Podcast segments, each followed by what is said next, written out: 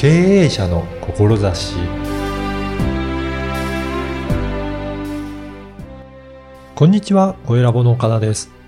小学生など小さなお子さんのお持ちの家庭では、子供の見守りがとても重要だと感じていらっしゃると思います。今回は、お子さんだけではなく、様々なシーンで利用できる見守りサービスについて伺いました。まずは、インタビューをお聞きください。今回は、ソーキャンシステムズの斉藤玲子さんにお話を伺いたいと思います。斉藤さんよろしくお願いします。よろしくお願いします。まず、ソーキャンシステムズさんではどういったことをされているのか、まず簡単に会社の概要を教えていただけるでしょうか。はい。えー私たちの会社は、見守りサービスの会社です。うん。はい。なので、えっ、と、小学生や、うん。あまあお年寄り、うん。あと、そうですね。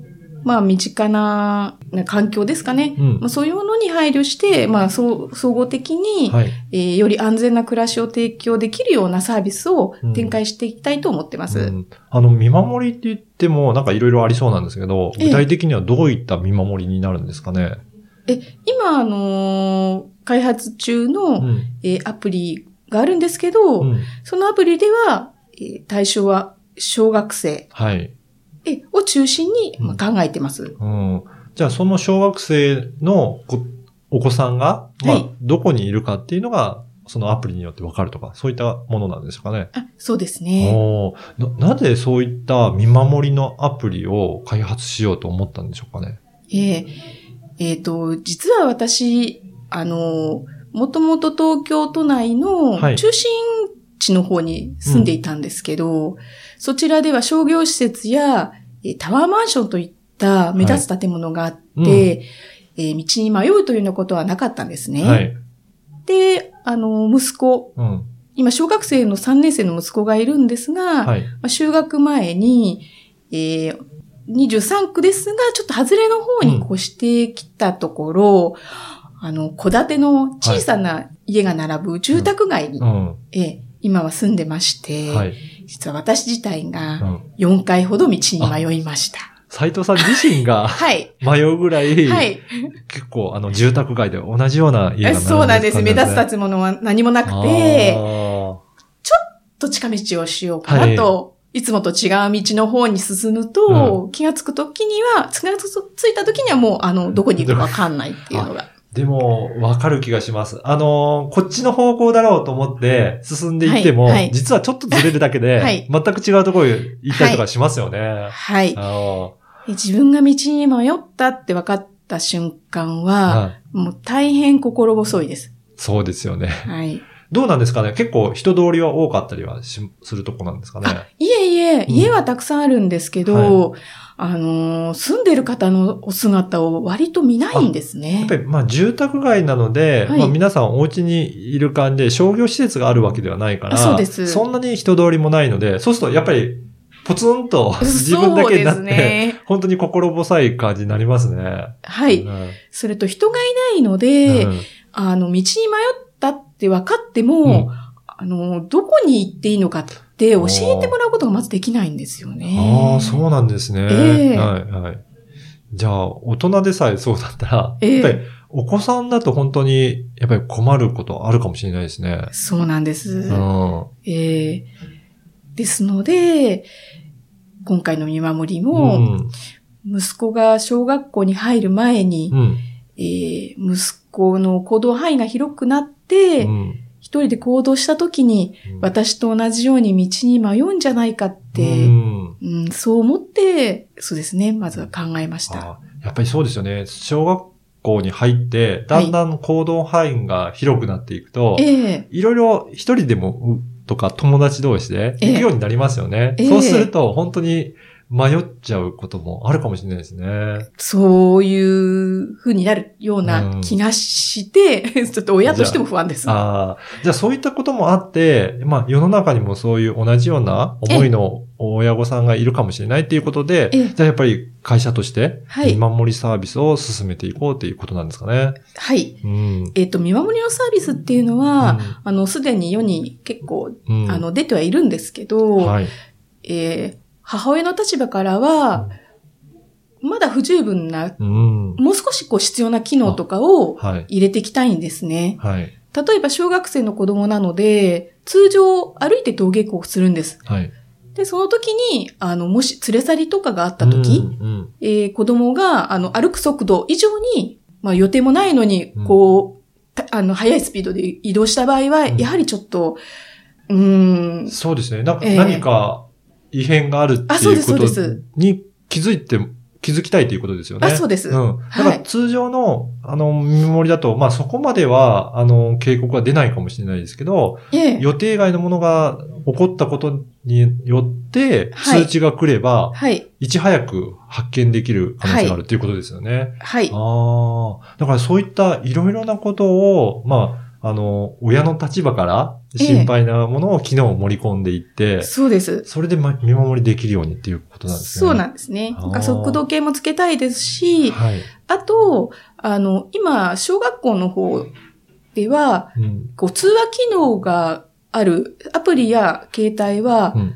あの、持っていってはいけないことになっているので、はい。やっぱ GPS に特化したう、んそういうデバイス、製品などを子供に、えっ、と、持たせると、うんあの、安心かなと。そうですね。ええ。あの、やっぱり特にスマートフォン持っちゃうと、それはそれで、またいろいろ使えて、問題出るかもしれないですよね。ええ。うん。スマートフォンっていうのは、うん。あの、便利なんですけど、うん。やはりあの、SNS とか、まあうん子供が使うようになると、ん。いじめの問題にも発展するっていう、そういうちょっと心配もあるので、はい。やはり子供、まあ小学生ぐらいだと、うん。もう GPS の方うん。が、かえって安心かなと思います。確かに。だからそういったものに特化して、本当に安心して、あの、子供お子さんが暮らせるような見守りサービスにしていくっていうことですね。うん。はい。あの、この番組は経営者の志という番組なんですがええ、斉藤さんにとってのその思いの部分ですね。志についてもお伺いしたいんですが、どういったものがあるでしょうか？え、えっ、と、今はあの小学生にうん焦点を当てた見守りということでアプリは開発してるんですけど、うんもうこれからはもうどんどんその対象範囲を広げて、うんえー子供だけではなくて、まあ、小学生とか、はい。まあ、旅行者とか、はい。あとは遊びに行った先の、うん。えー何か不安事を解決するような見守りとか、うん。もうあらゆる人が今より安全に暮らせるよううなん世の中を作るような会社にしたいです。うん。やっぱりそうですよね。あの、まあ、日本だとまだそう言って、本当に迷子になるというか、道に迷うぐらいで済むかもしれないですけど、ええ、まあ、海外とかいろいろなところで 本当に迷ったら、ええ、結構かなり不安なこともありますもんね。そうですうね。ん。ええ、だからやっぱりそういったことも踏まえて、まあ、安心で暮らせる世の中を作るっていうところですかね。うん、そうですね。うんえっと、まあ、弊社では、うんあの、日本だけでなくて、海外にも、あの、うん弊社のサービスを持っていく準備はしています。はあ、はい。やっぱりそうすると、まあ、いろんなところで使えるような、いそういったサービスになるっていうことなんですね。はい、そうですん。最近、あの、中国なんですけど、はい。子供が、えー車でさらわれる映像とかをご覧になったことありますか？私は見たことないですね。え、私も、あの、知らなかったんですが、あの、弊社のメンバーに、あの、斎藤さん、こんなこと見見たことあるっていう風に見せられて、うん。すごくびっくりしたんです。はい。ええ、ど、どんな映像なんですかね？えーお父さんやお母さんと手をつないでいるうん3歳ぐらいの子供が、はい。後ろから来た車に、あの、道を聞かれて、はい。あの、まあ、親がうん子供の手を離した瞬間に、うんその子供が車の中に連れ込まれて、そのまま連れ去られてしまうという映像なんです。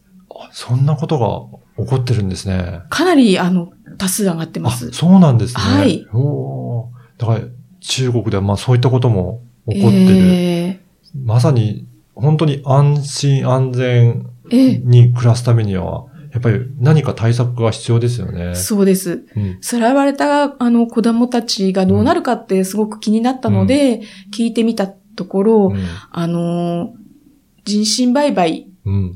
より今、あの、臓器の売買の方にあ巻き込まれてしまうようなんですね。そんな小さなおお子さんでもそうなんですね。えー映像で見る限り3歳ぐらいの子供が多いみたいです。うん。ええで、さらにその子供たちなんですけど、もう殺されてしまうんじゃないかなっていうん。う、その殺される時の、うどんなにあの、心細い思い、うん辛い思いをするのかなと、そういうふうには考えてるんですけど、まあ、それも聞いたところによると、ん。もう連れ去られて即、あの、凍らされ、冷凍にされてしまう？はい。って聞いたので、うん。もう、子供がいる親としては、もう、もう本当にもう信じられない思いです。うん。そうですね。ええ。うん。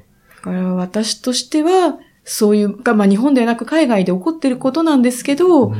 まああの、早くその問題を解決したい。うんうちで、うちの会社で、その問題を解決できるようなサービスを、うんいち早く提供したいと考えてます。うん本当に世界中ではまあいろいろ起こってますから、ええ本当にそういったところでも、例えば今の見守りサービスとかあれば、すぐにあの追跡できてとえか、なんか対策のやり方もあるかもしれませんよね。ええだからそういったことができる世の中になるために広げていってるっていうことなんですね。ええそうなんです。あと日本でもやっぱりいろんなところに旅行先で迷って、ええまあ迷子になったりするような方も、なんか事件とかありますよね。そうですね。うん先頃も、あの、女の子がキャンプ場から姿を消したっていう、え、そうですね。昨年ありましたね、そういったニュース。ありまししたね。うんあの時も、あの、そうですね、何か追跡できるうん手段を身につけていたら、もしかしたら、うんもうすぐに発見できたかもしれないなと思うと、本当に心が痛いです。うん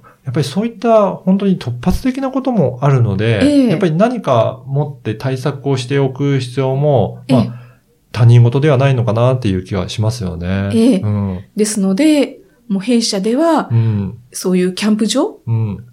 とか、まあ、スキー場などといった、そういう、こう、出かけた先の身の安全も確保できるような、そういう見守りサービスも、うん考えていきたいなと思ってます。うんだからやっぱりそういった、まあ、日常から、まあ、旅行先、あとは、その先っていうことで、まあ、ええいろいろサービスを展開されるということなんですね。そうですね。はい。はい。